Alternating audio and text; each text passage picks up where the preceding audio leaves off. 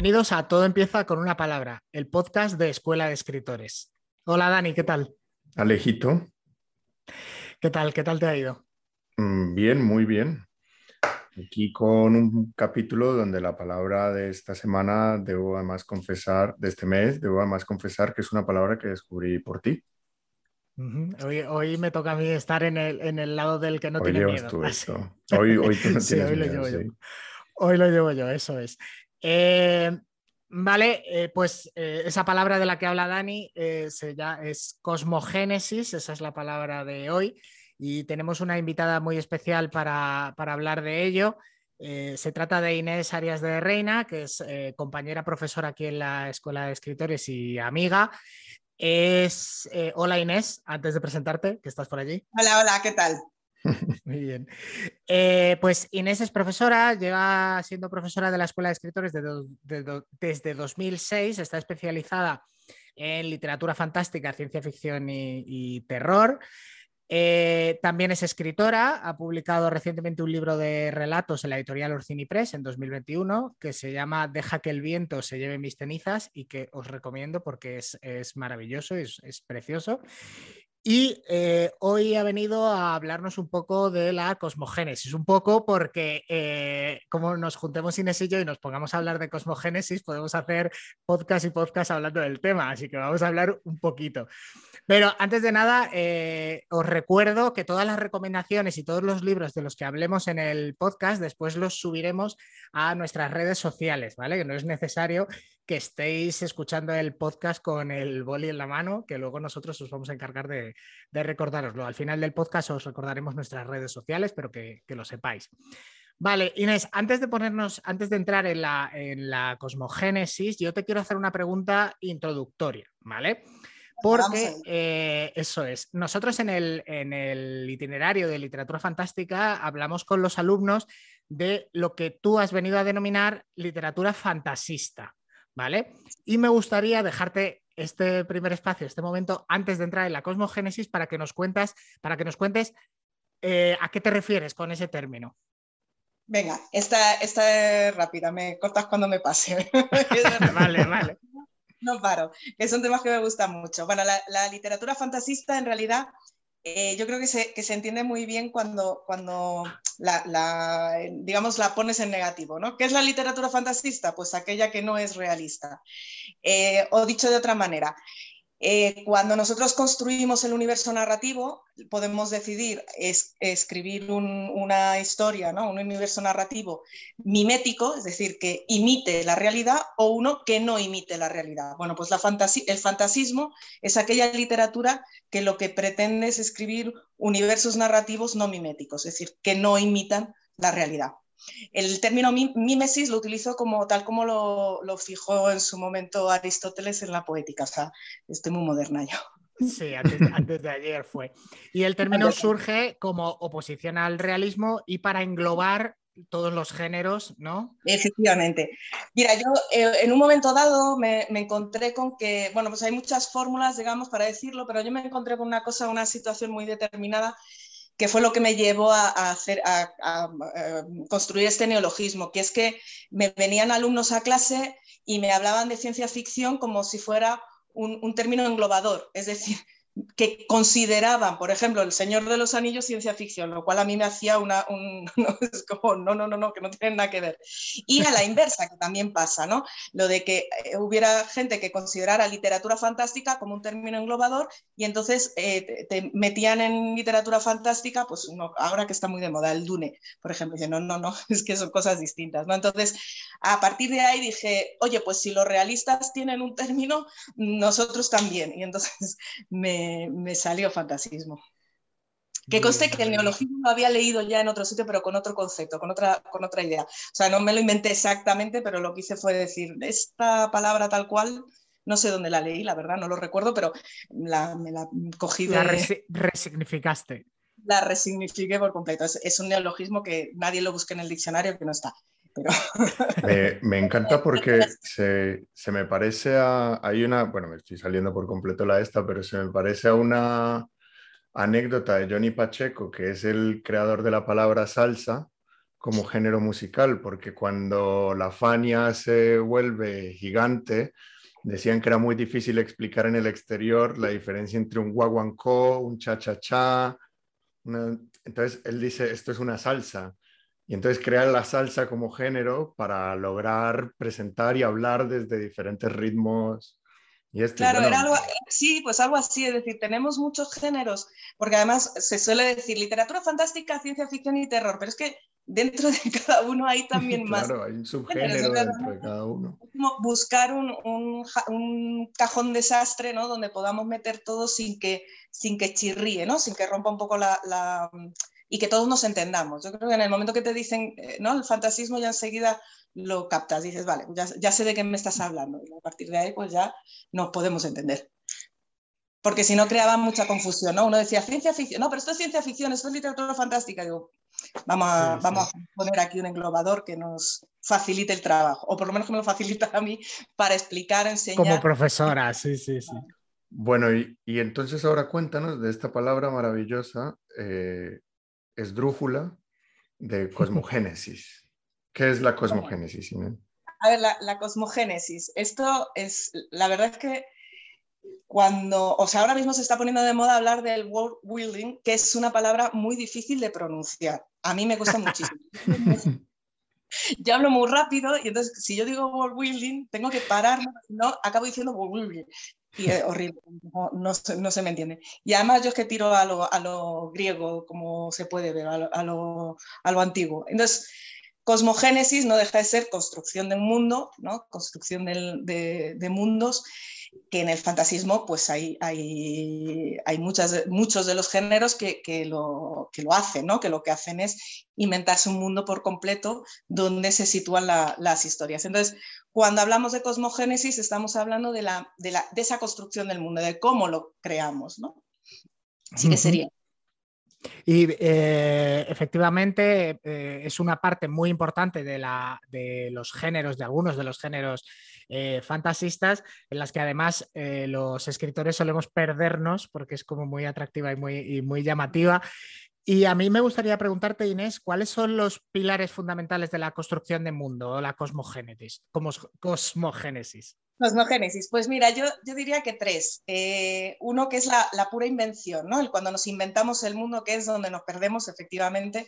Yo esto lo, llamo, o sea, lo, noto mucho en, los, eh, en, los, alumnos, pero también en los, en los escritores que se obnubilan con su mundo, ¿no? Han creado un mundo, es, la verdad es que es el, el momento más, o la, la, la, fase más divertida, más colorista, ¿no? Porque al final estás ¿no? Creando ese mundo, inventándote, pues voy a poner aquí, ¿no? Pues, eh, pues, eso, me voy a poner un mundo triangular. Ah, qué bien. Y en el mundo triangular las sombras son de tal manera. Entonces te empiezas tú a, ¿no? a inventar y es, es, un proceso muy bonito, pero en el que nos podemos quedar eso, nubilados.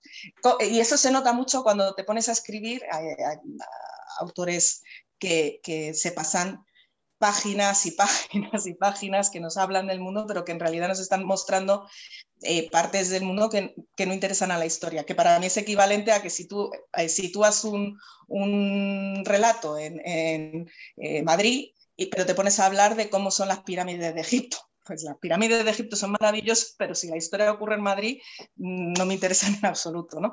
Pues algo así no, nos pasa cuando inventamos nos quedamos tan enganchados a nuestra propia, a nuestra propia creación, a esa invención que están además, eso, que es un momento como muy, muy eh, de disfrute, ¿no? Porque estás disfrutando como, como un enano, pero luego, luego se nota. Eso sí, es inevitable, es decir, es el primer paso, es la primera fase. Luego la siguiente sería la documentación, eh, que es otra cosa que nos saltamos muy a menudo y a veces se, nota. Luego en, la en el tercer mm, eh, pilar os cuento en, qué se nota, ¿no? No me voy a extender, pero la documentación eh, muchas veces creemos que como nos estamos inventando el mundo, pues no tenemos que documentarnos. Y eso es falso. ¿Por qué es falso? Por ejemplo, porque nosotros podemos inventarnos un mundo, podemos decidir que vamos a crear una, lengua. Esto es muy habitual. Y, la, nuestra lengua consiste en tres palabras que son chucuchucu, cliquiqui, No lo pronuncia ni, ni el tato y además no tiene ningún sentido lingüístico. Pues documentate un poquito. No te digo que estudies una carrera en lingüística, eso es un pero documentate un poquito para que tenga un cierto sentido, para que tenga, para, que tenga lógica. ¿no? Eh, lo mismo, pues nosotros creamos un mundo. Esto pasa, por ejemplo, eh, muy habitualmente. Creamos mundos en los que eh, decimos que estamos en una, posible, mm, probable edad media, por lo tanto, la, construcción social o la, ¿no? la forma de, mm, relaciones sociales es través de los estamentos, el feudalismo en económico, y, pero realmente la historia, cuando la plasmamos, lo que estamos, como esa persona nos ha documentado, lo que está haciendo es plasmar eh, relaciones eh, capitalistas. ¿Por qué? Porque inconscientemente está reflejando lo que conoce y no se ha documentado para saber entender qué significa feudalismo, qué significa o cómo es el feudalismo, cómo es eh, los estamentos, ¿no? Esto, esto sucede y es muy, o sea, yo me lo encuentro muy a menudo en historias que teóricamente están ambientadas en la Edad Media y de repente hay, un, hay clases sociales. Tienes la clase social y te hablan de obreros. Y digo, esto no, esto no puede ser, esto es, pasa más a menudo de lo que parece. Y esto tiene que ver con la falta de documentación, con, que al final también es un poco decir, eh, muchas veces basta con la cultura general, pero otras veces bueno, pues un poquito de sociología, un poquito de, economía, un poquito de, no sé, dependiendo de dónde quieres tú incidir en la creación de tu mundo, ¿no? Porque a lo mejor no te vas a meter mucho, en muchos líos con la economía, pero yo qué sé, pero te has decidido, por ejemplo, hacer un mundo triangular, pues por lo menos lee un poco de física, porque a lo mejor te das cuenta que lo que estás planteando es un poquito difícil.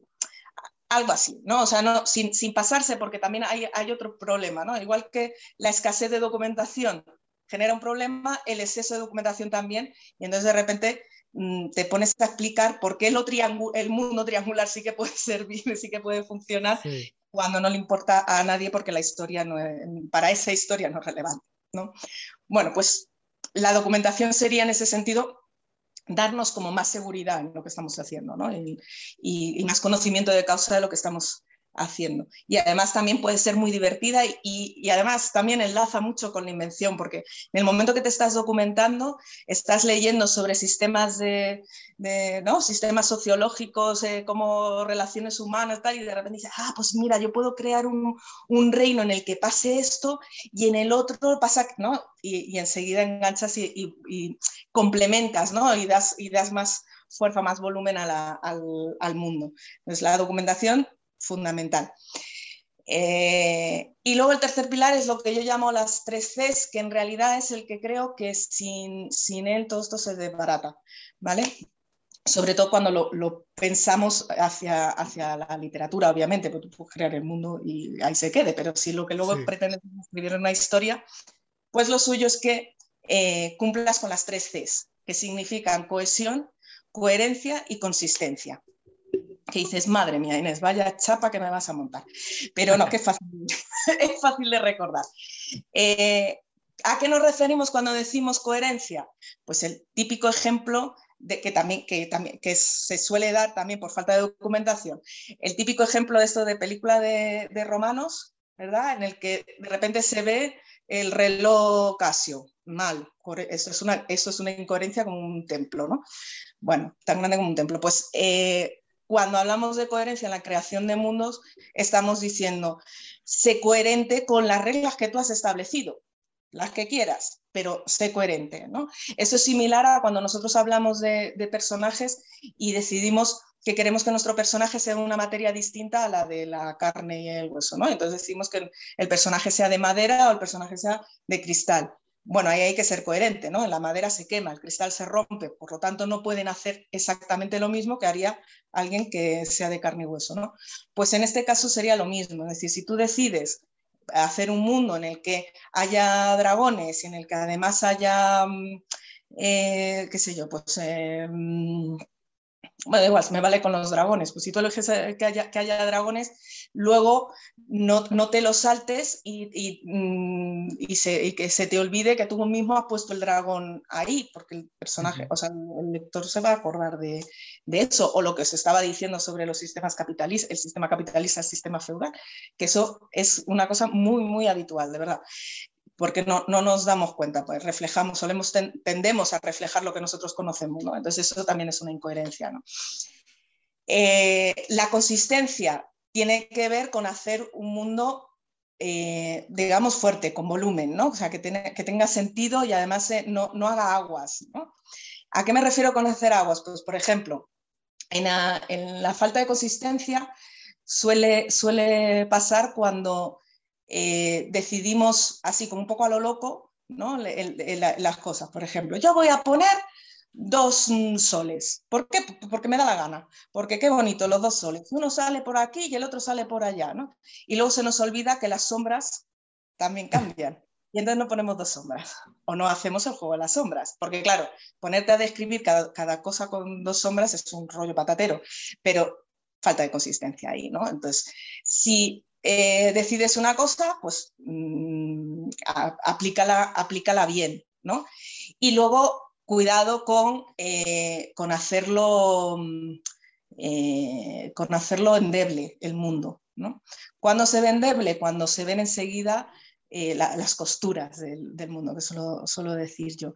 Es verdad, es verdad también que no es lo mismo una, una cosmogénesis para una novela, para una saga, que para un relato. ¿Qué significa esto? Pues lo mismo que con los personajes que decimos, pues en, un relato tú no necesitas darle tanto volumen al protagonista, ¿no? Eh, pues con el mundo pasa lo mismo, no hace falta que muestres tanto ni que construyas de una forma tan, ¿no? tan consistente como vas a necesitarlo en una, en una saga porque, porque, si no se, porque en una saga si no se te van a ver las, las costuras. ¿no? Pero eh, va, un poco por ahí. Eh, consistencia significa también que si creas un mundo, tengas en cuenta que hay relaciones sociales, que hay relaciones económicas, que hay relaciones políticas, que y que todo eso lo tienes que crear, que no vale solo con decir, ah, yo voy a tener un, mundo con 13 razas y ya está. No, no, en las relaciones entre esas razas y qué razas son y cómo son, muy bien, pero ¿y sus costumbres? ¿Y sus tradiciones? ¿Y sus mitos? ¿Y sus religiones? O sea, todo eso al final se necesita, sobre todo, eh, cuanto más extenso sea el texto, más vas a necesitar que el mundo sea consistente. Y ya lo último, que es la cohesión, que esta, esta a mí me gusta mucho. Los, los mundos inconexos son esos mundos en los que el, el, alumno, o, o, sea, el, perdón, el autor ha decidido poner de todo. Ah, pues yo estoy aquí, pues ahora voy a poner un, un, una, un barco pirata. Y aquí ahora, venga, ambientación romana. Ya que no, yo estoy como hacia lo loco, sin ningún tipo de, de sentido ni, ni, lógica, ¿no? Es, claro, ¿cuál es la sensación de esos mundos? Que son como, como muy locos, ¿no? Casi rozando el surrealismo. Eh, ¿Cómo se cambia? Hay muchas formas de dar cohesión, ¿no? O sea, no, no y, no significa eso que tú tengas que hacerlo todo monocolor, ¿no? O sea, todo del mismo tipo, no. Y aquí voy a poner un ejemplo, si me permite Alejandro, me voy a poner de ejemplo su, su último libro, el de. Las del Este.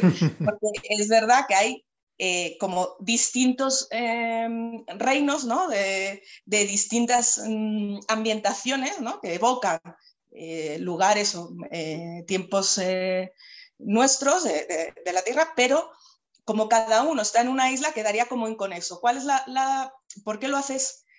o ¿Cómo consigues que sea conexo? Pues a través del viaje y la relación entre esos entre esos mm, países, ¿no? Es decir, no hace falta que tú lo hagas pues todo de la misma ambientación, no, no va por ahí, eso no, es necesario, ¿no? Porque de hecho la realidad eh, es muy distinta, o sea, nosotros tenemos eh, reinos, eh, estados muy distintos los unos a los otros que conviven, pero la, en literatura tienes que conseguir de alguna manera la cohesión. Entonces, un mundo consistente, coherente y cohesionado es la, mejor mm, eh, baza para hacer este tipo de historias. Me alegro que hayas puesto el mío de ejemplo, de, porque ya pensé que lo ibas a poner de cosas que no hacer. De lo que no había que hacer. Claro, claro, claro. Yo ya estaba, temblando. ya que estoy aquí, voy a echar una y digo, bueno, pues el podcast termina aquí. No, no, no. Eh, Dani, perdona, que, que, te he cortado, que querías hacer.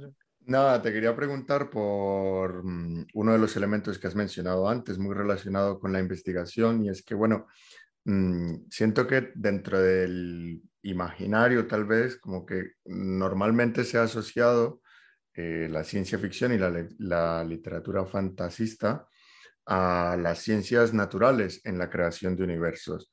Pero tú antes has hablado, por ejemplo, de los sistemas feudalistas y capitalistas y de la necesidad de intervenir y de crear también diferentes figuras de organización política dentro de esos universos.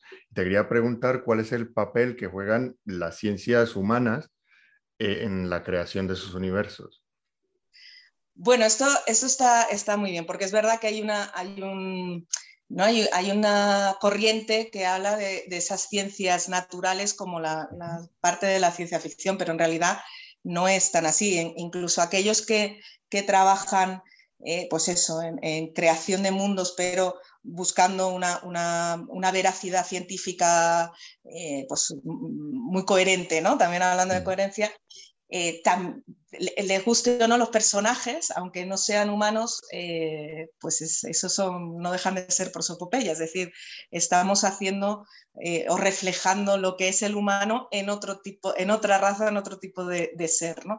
Y, los seres se relacionan. Entonces, en el momento que los seres se relacionan, pues vienen todas las, humanidades, porque quieras que no, en el, en el, momento en el que tú generas o hablas de una, de una relación tirana, ya estás hablando de una forma de, organización política. ¿no? Ya solo con la palabra tirano estás diciendo eso. ¿no? Entonces, si tú construyes ese mundo, en un mundo en el que hay un tirano, eso significa que hay esclavos. ¿no?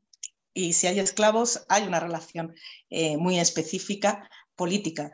Eh, y es que además en el momento en el que tú te pones a hablar de, mm, eh, ¿no? pues un, por ejemplo, eh, de la moneda, ¿no? están intercambiando las monedas por comprar y que ya estás introduciendo el capitalismo ahí. ¿no? Entonces, al final, las ciencias humanas nos salen aunque no, aunque no las conozcamos. También las físicas y las naturales, ¿no? Por eso también se nota mucho cuando uno está inventándose y hace cosas como, ¿no? como muy pseudocientíficas absurdas en la ciencia ficción también nos pasa, ¿no? Que de repente metes una cosa ahí y dices, bueno, madre mía, la que te has inventado aquí.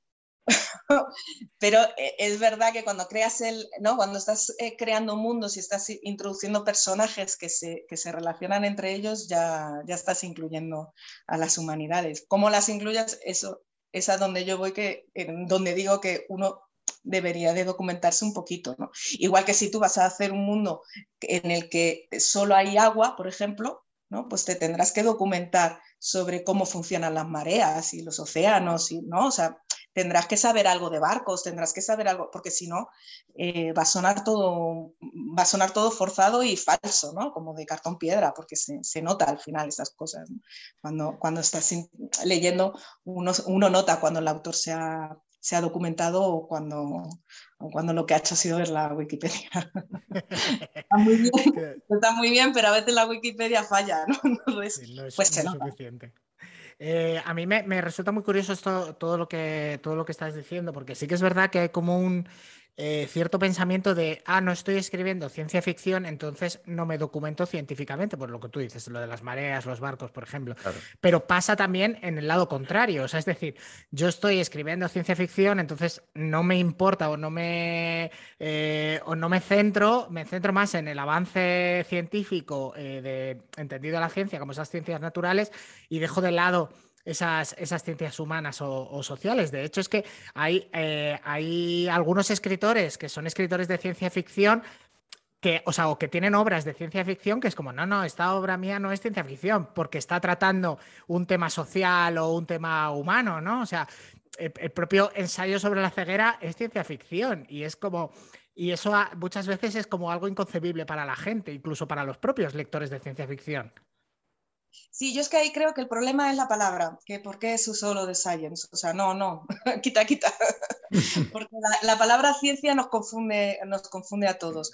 Entonces, no, no, se trata de entrar en una guerra entre si la ciencia es natural y la ciencia es humana. No, no, en realidad la ciencia ficción es otra cosa. Es vamos a construir mundos futuros eh, paralelos, vamos a hablar de otros posibles mundos, otros posibles futuros, otros posibles mundos, eh, para hablar en realidad de nosotros y de nuestro presente. Entonces, en realidad, hablar de ciencias en ciencia ficción a mí me parece no, un error, porque a veces también ¿no? El, el, no el planteamiento lo haces o lo estableces en base a una, a una, hipótesis científica, pero eh, quedarte solo en eso me parece que nos confunde, que nos lleva a, pensar en cosas que, no, que no, no, son relevantes. En realidad yo creo que la pregunta ahí más bien es, este universo que yo estoy creando, ¿no? este universo narrativo que estoy yo creando, ¿qué es lo que necesita? Para ser consistente, coherente, cohesionado, ¿qué necesita? ¿Necesita que yo me documente sobre física? Pues voy a documentarme sobre física. ¿Necesita que me documente sobre economía? Pues me voy a documentar. Es decir, que es más bien como partir de, desde, otro, desde otro ángulo, ¿no? En vez de partir de, de, donde solemos hacerlo, ¿no? Lo miramos desde una perspectiva que a lo mejor se queda, se queda chiquitita, ¿no? Entonces, si lo que haces es preguntar a tu mundo qué es lo que necesitas para contar esa historia, eh, yo creo que es más, más lógico todo. Es dejas de plantear, ah, no, pues yo no voy a mirar la, la sociología. Hombre, pues no sé, si, si yo eh, pienso, por ejemplo, ¿no? Ted Chiang, que es uno de los que se habla tanto de, dentro de la, de la, ciencia ficción hard, pues eh, Ted Chang tiene conocimientos sociológicos, lingüísticos, etc, etc, y son evidentes porque los plasman sus relatos, ¿no? sí, sí, sí, religiosos y es decir que, que no, no es necesario eh, circunscribirte a una sola cosa. ¿no? En realidad lo que es necesario es lo que tú lo que tu mundo eh, requiera y, tu historia requiera de, ese mundo, porque tú te puedes inventar todo el mundo que quieras, pero plasmar en la historia solo vas a plasmar eso que necesitas para contar la historia que necesitas. Esa es la coletilla de la cosmogénesis. La cosmogénesis es maravillosa, nos lo pasamos muy bien. Es muy divertido crear mundos, pero cuando nos ponemos a escribir la historia, lo que contamos del mundo es lo que la historia necesita, no todo lo que nos hemos inventado porque si no, eh, aburrimos a las moscas. aunque a, ti te haya sido resultado muy divertido crear ese mundo, eh, la, explicación pura y dura de lo que tú te has inventado a, otra persona le puede ser, mm, resultar eh, soporífero.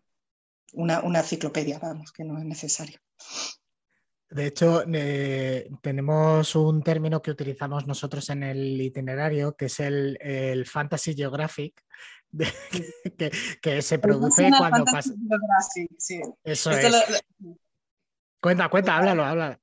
Bueno, el, National Fantastic Geographic es, me has contado, has hecho una entrada de enciclopedia, que es estupendo, pero a mí en una, en una historia de aventuras o de, bueno, o, intimista, lo que sea, me, importa tres pepinos, como sea la, la, ¿no? el, la, yo qué sé, la fotosíntesis de la planta esta que te has inventado, me parece estupendo, porque me la esto pasa, pasa también muy a menudo porque, por eso que decíamos antes, ¿no? la, invención es tan, es tan disfrutona que quieres compartirlo, ¿no? Y entonces vas y lo compartes, pero no te das cuenta que, la, que en realidad en la literatura la cosa funciona de otra manera, ¿no?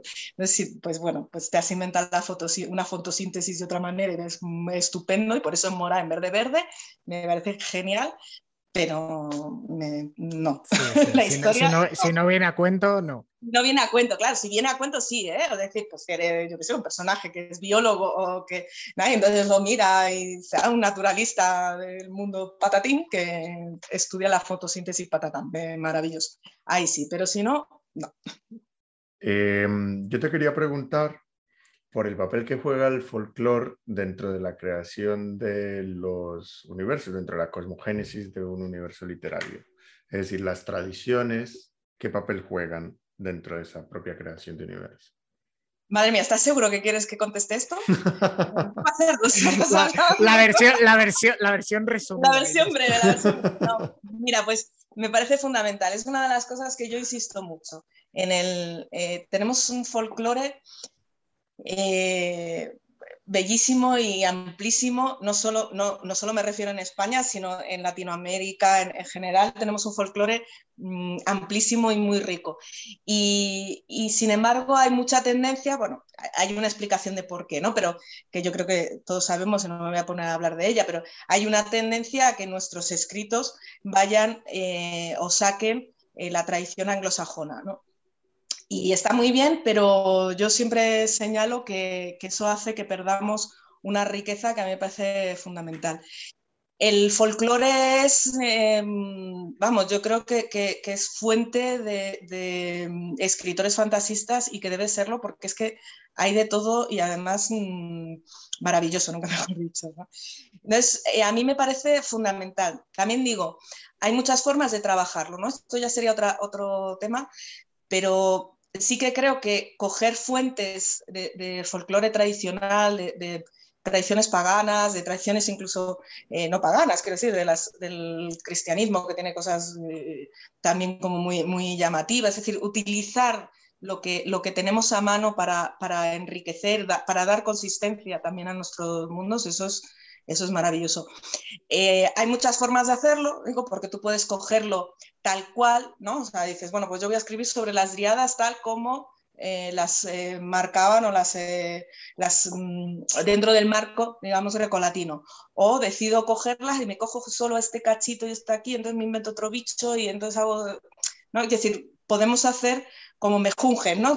Los que queramos. Cuanto más alejada es la tradición a la, actualidad, más puedes hacer esta mezcolanza porque te las va a aceptar el lector con bastante facilidad. Además, yo creo que cuando uno se pone a documentarse sobre esas tradiciones, pues se encuentra auténticas bellezas sobre la propia historia, ¿no? la antropología, y, eso es una fuente increíble de, creación de mundos. ¿no? y que te pueden ayudar a darle, a darle otro, otro color, ¿no? a darle otra, otra, otra vuelta de tuerca a, lo que es a lo de siempre, ¿no? Es decir, historias eh, de épica fantástica con la comunidad del anillo llamándose X, es decir, con enanos, mm, elfos, de esos tenemos a patadas, ¿no? Ahora, historias que de ojancos tenemos menos. Sí. Y al final el ojanco reivindicamos el ojanco. ¿Qué es un ojanco? un gigante con un ojo, o sea, un cíclope. Ah, Eso sí, pero aquí en, Castilla, bueno, creo que es de la mitad de España para arriba, se les llama ojancos, que significan eh, señores de un ojo. ¿eh? El ojanco es, es como te quiere decir que no, tiene mayor misterio, pero claro, pues tiene, tiene otra gracia, ¿verdad? Tiene otro, es, es, otro, es otra historia al final, ya le estás dando otro, otra ambientación, ¿no? Claro, y es otro tono y es otro lenguaje, además. Claro. Y, además también estás en, bueno, pues en ese lado que, yo al menos intento transmitir, tanto como escritora como como profe, ¿no? Que es, em, no contemos siempre la misma historia, que ya está contada, ¿no? Intentemos, o contemos la misma historia pero de otra manera, ¿no? Con otra, con otra perspectiva, con, otra, con, otro, con otras tonalidades, ¿no? Eh, yo... ¿Cómo? Que he sido breve. Ha sido muy breve, Inés. Yo no, te voy a regañar, no te regaño. Y esto para los que no sepan, que sepan que es que es mi tema, ¿eh? es que yo me he especializado justamente en tradiciones eh, paganas y en el folclore y después me gusta mucho. Y, sí, además todo eso está en tu libro de relatos y en la manera en la que escribes y todo, o sea que sí, sí, sí, ha sido una pregunta peligrosa, pero la hemos superado. yo quería preguntarte un poco también al hilo de todo esto. Eh, todos estos elementos del folclore y todo esto eh, que has hablado al final eh, juegan mucho al sentido de, la creación, un poco del sentido de la maravilla. ¿no? Que yo creo, bueno, yo creo, yo, yo juego, o sea, quiero decir, yo juego con ventaja y te hago las preguntas sabiendo lo que me vas a contestar, pero bueno. quiero que me, que me, expliques, que nos expliques y les expliques a los oyentes un poco el papel del sentido de la maravilla en la construcción de mundo, porque es muy importante. Pues en realidad es fundamental, porque cuando, cuando hablamos de cosmogénesis, es verdad que hay que diferenciarlo, y me parece importante hacer esta puntualización.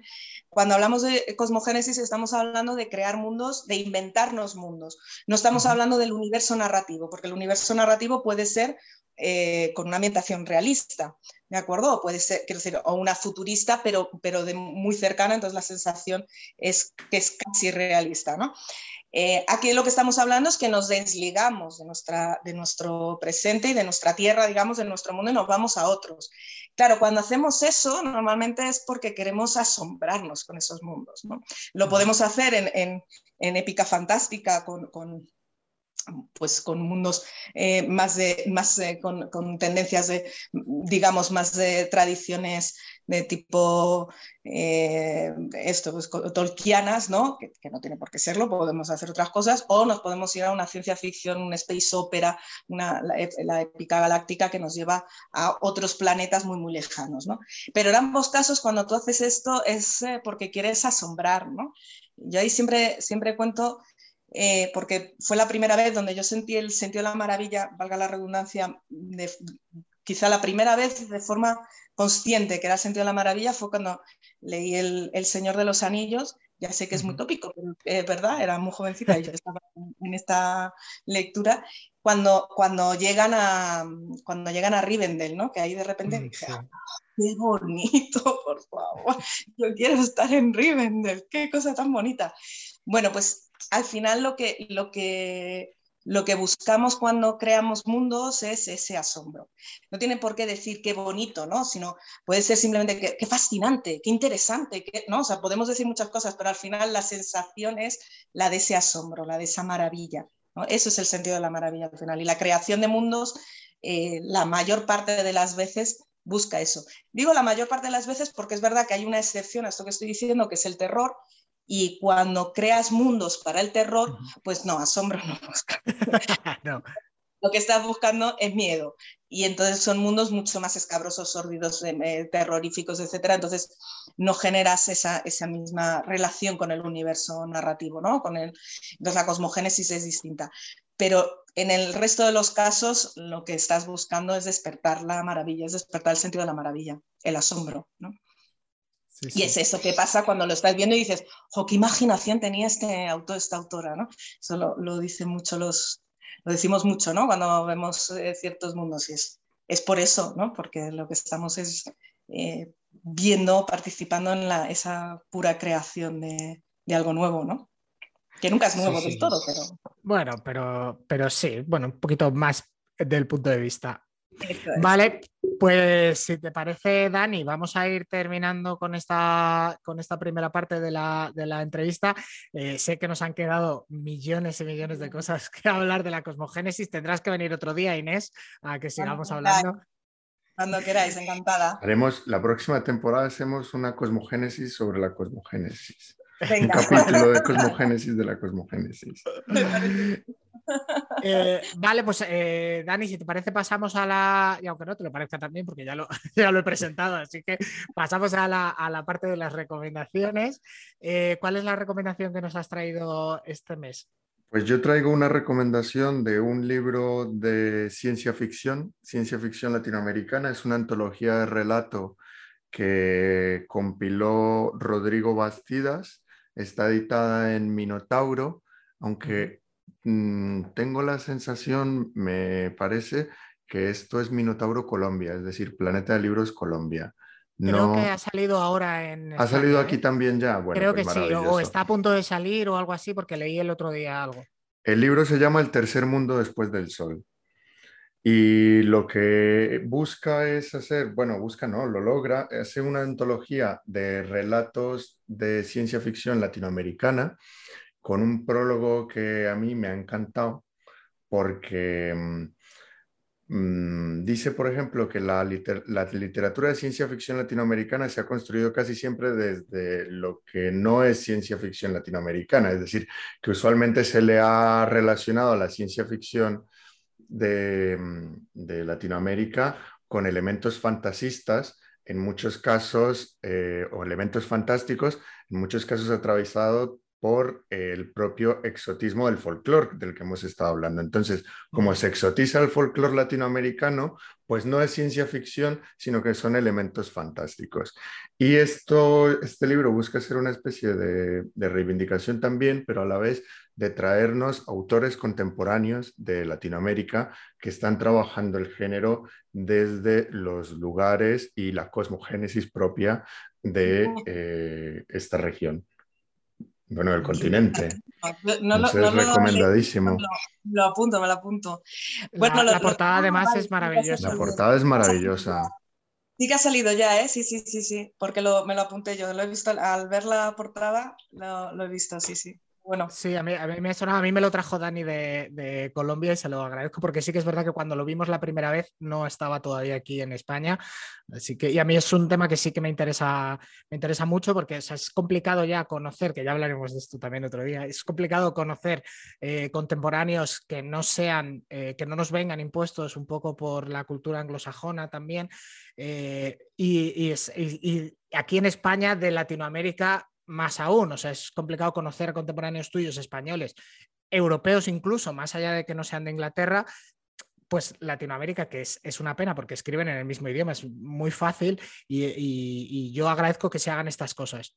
Sí, bueno, y que de hecho hay autoras, por ejemplo, Solange Rodríguez es una autora de Ecuador que aquí está editada, tiene un par de novelas acá y que creo que nunca, nunca la había relacionado yo por lo menos con el género de ciencia ficción. Entonces, este libro, me, bueno, este libro y esta conversación me ha ampliado muchísimo las perspectivas sobre el género pues fantasista de ciencia ficción también, que, que, creo que es una conversación que mm, como muy pendiente a la hora de, de entender el, el, universo literario.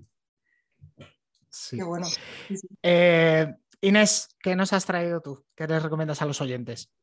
Bueno, yo voy a pedir disculpas porque en vez de traer un, un libro de cosmogénesis y tal, voy a traer otro, pero es que me, me ha gustado mucho, tengo que reconocer que, que lo he disfrutado muchísimo y, y me, y, es el primero que me surgió, ¿no? Cuando me, me dijisteis, oye, vamos a, a, recomendar un libro. pues el primero que me ha salido es el de Canto yo y la montaña baila, de Irene Solá, que, bueno, me, encantó. Además lo escuché en audiolibro, eh, narrado por Irene Montalá, y es que me, pareció una, delicia la voz de, la narradora, la historia, la, todo, todo lo que, eh, cómo lo cuenta, de qué manera, me parece un, libro muy bonito.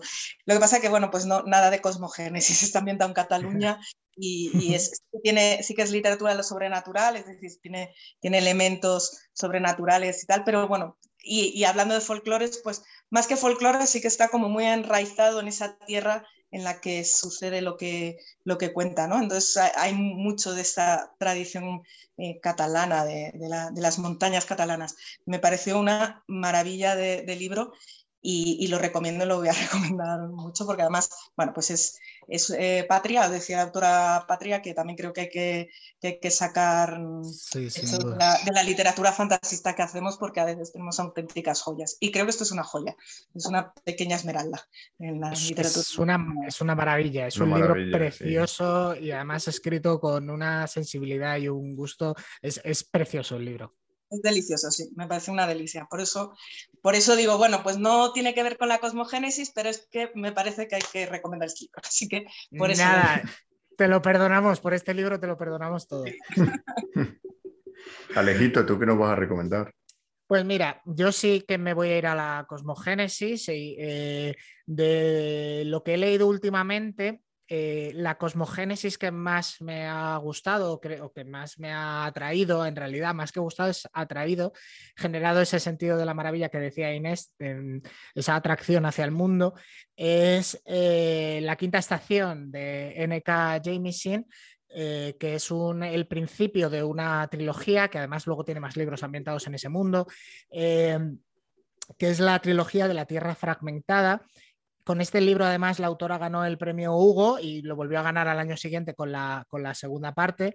A mí me gustó mucho no solo por la cosmogénesis, que, es maravillosa, es un poco, eh, basa toda la construcción del sistema de magia, que es algo también muy importante en la cosmogénesis, en, la energía y el movimiento de las placas tectónicas del, mundo. Entonces, digamos que la, eh, la gente tiene, o sea, la gente que tiene magia o que controla los poderes es un poco una orogénesis, una especie así, y ellos controlan o utilizan esa energía del interior de la Tierra para realizar eh, magia. Es una magia muy violenta, muy impredecible, muy, como los propios terremotos, entonces eh, se producen cataclismos que, es lo que da nombre a esa quinta estación del, del título del libro. Y aparte la trama está muy bien construida y tiene varios narradores, o sea que te hace un juego experimental y tal. Me, gusta porque es esa unión entre tratar de, lograr algo, de contar algo, expresar algo con el propio lenguaje, con la forma y además construir un, mundo. ¿no? Esa unión entre lo friki y lo, literario que a mí me, me, gusta tanto. El narrador es un poquito tramposo, yo ahí lo voy a dejar, pero aún así lo recomiendo, me, gustó, ¿eh? a pesar de eso, eso se le perdona y la verdad que me gustó mucho. No es muy, o sea, no, es actual, actual, me parece que ya tendrá sus 10 añitos largos, pero está, está muy bien, así que el que no se haya acercado yo se la, se la recomiendo. Mira, es curioso eso que dices porque según lo estabas diciendo estaba pensando, espero que se, documentara en geología, ¿no?